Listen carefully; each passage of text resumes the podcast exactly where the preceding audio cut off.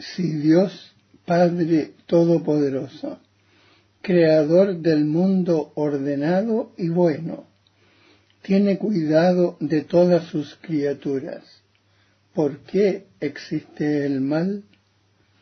A esta pregunta tan apremiante como inevitable, tan dolorosa como misteriosa, no se puede dar una respuesta simple. El conjunto de la fe cristiana constituye la respuesta a esta pregunta. La bondad de la creación, el drama del pecado, el amor paciente de Dios que sale al encuentro del hombre con sus alianzas, con la encarnación redentora de su Hijo, con el don del Espíritu, con la congregación de la Iglesia, con la fuerza de los sacramentos, con la llamada a una vida bienaventurada que las criaturas son invitadas a aceptar libremente pero a la cual también libremente, por un misterio terrible, pueden negarse o rechazar. No hay un rasgo del mensaje cristiano que no sea en parte una respuesta a la cuestión del mal. Pero, ¿por qué Dios no creó un mundo tan perfecto que en él no pudiera existir ningún mal? En su poder infinito, Dios podría siempre crear algo mejor.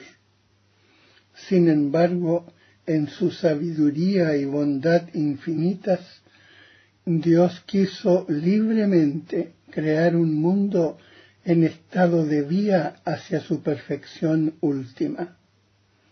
Este devenir trae consigo en el designio de Dios, junto con la aparición de ciertos seres, la desaparición de otros, junto con lo más perfecto, lo menos perfecto, junto con las construcciones de la naturaleza, también las destrucciones. Por tanto, con el bien físico existe también el mal físico. Mientras la creación no haya alcanzado su perfección, los ángeles y los hombres, criaturas inteligentes y libres, deben caminar hacia su destino último por elección libre y amor de preferencia. Por ello pueden desviarse, de hecho pecaron, y fue así como el mal moral entró en el mundo, incomparablemente más grave que el mal físico. Dios no es de ninguna manera, ni directa ni indirectamente, la causa del mal moral. Sin embargo, lo permite respetando la libertad de su criatura y misteriosamente sabe sacar de él el bien. Porque el Dios Todopoderoso, por ser soberanamente bueno, no permitiría jamás que en sus obras existiera algún mal. Si Él no fuera suficientemente poderoso y bueno para hacer surgir un bien del mismo mal.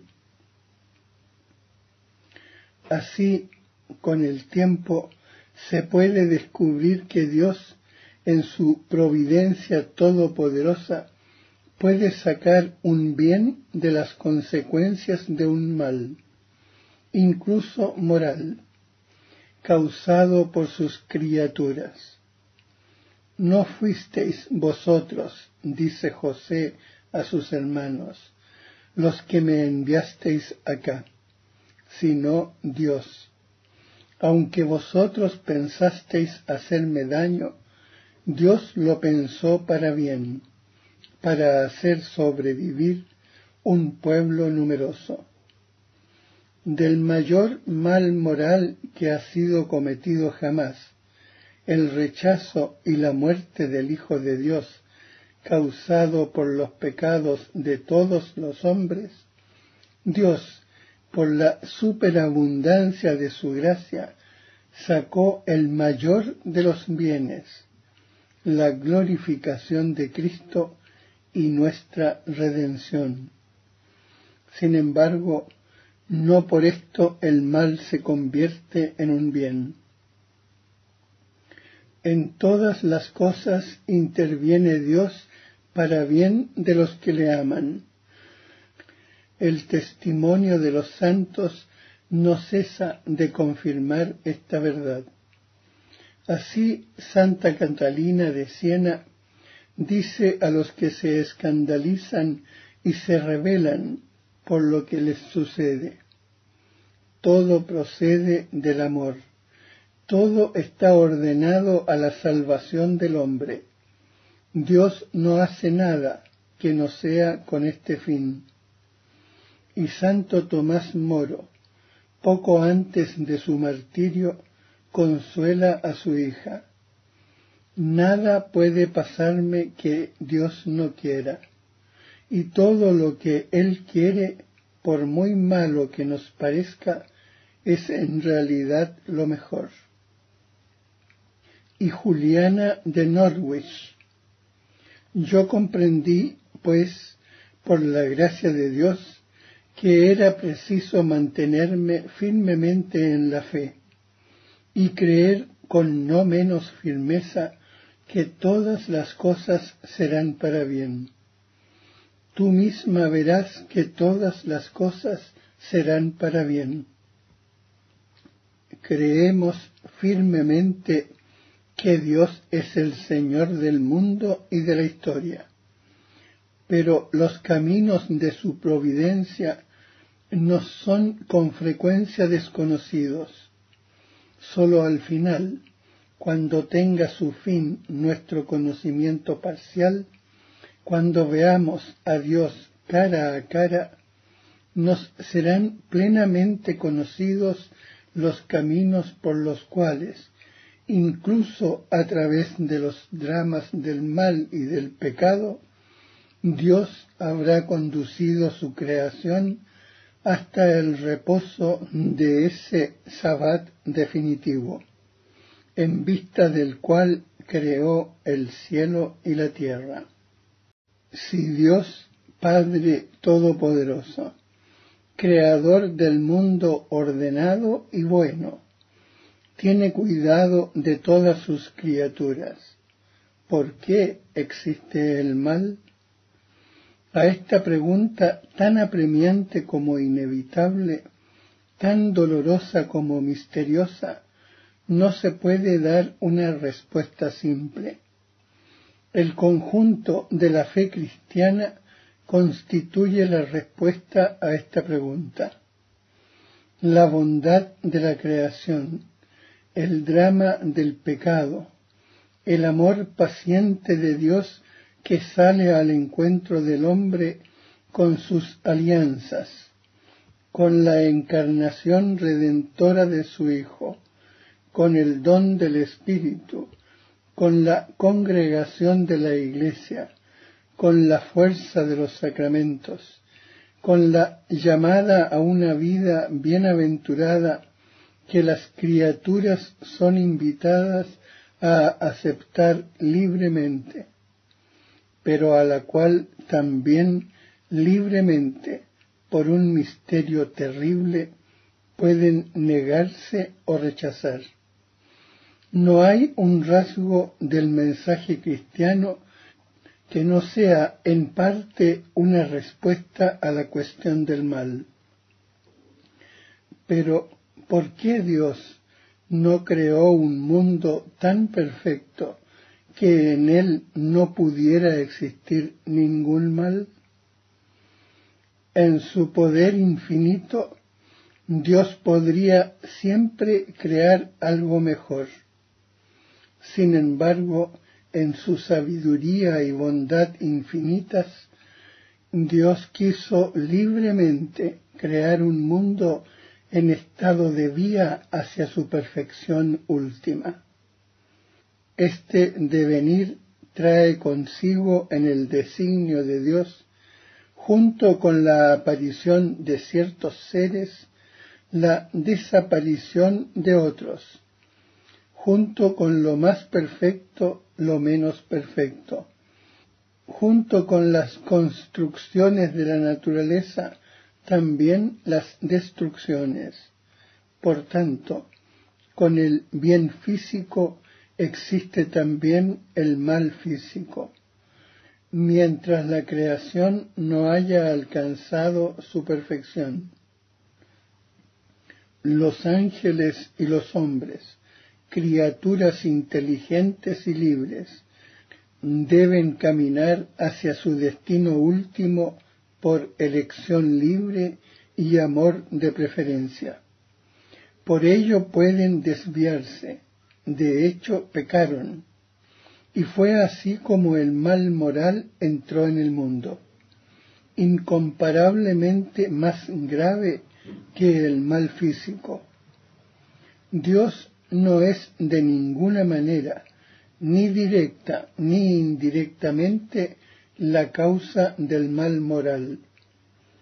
Sin embargo, lo permite respetando la libertad de su criatura y misteriosamente sabe sacar de él el bien. Porque el Dios Todopoderoso, por ser soberanamente bueno, no permitiría jamás que en sus obras existiera algún mal. Si Él no fuera suficientemente poderoso y bueno para hacer surgir un bien del mismo mal. Así, con el tiempo, se puede descubrir que Dios, en su providencia todopoderosa, puede sacar un bien de las consecuencias de un mal, incluso moral, causado por sus criaturas. No fuisteis vosotros, dice José a sus hermanos, los que me enviasteis acá, sino Dios.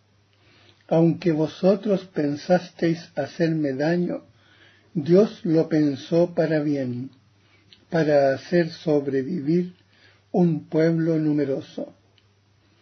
Del mayor mal moral que ha sido cometido jamás, el rechazo y la muerte del Hijo de Dios causado por los pecados de todos los hombres, Dios, por la superabundancia de su gracia, sacó el mayor de los bienes, la glorificación de Cristo y nuestra redención. Sin embargo, no por esto el mal se convierte en un bien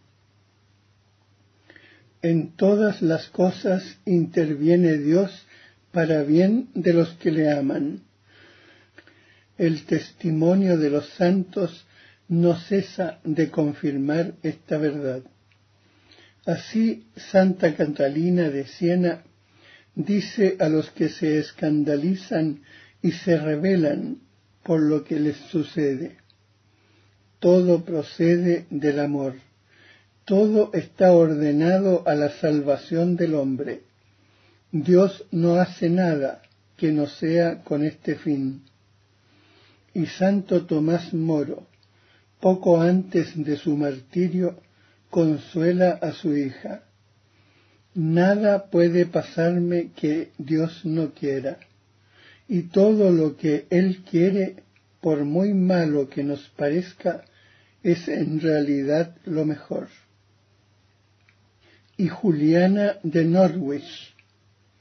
Yo comprendí, pues, por la gracia de Dios, que era preciso mantenerme firmemente en la fe y creer con no menos firmeza que todas las cosas serán para bien.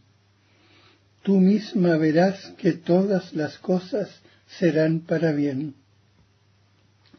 Creemos firmemente que Dios es el Señor del mundo y de la historia, pero los caminos de su providencia nos son con frecuencia desconocidos.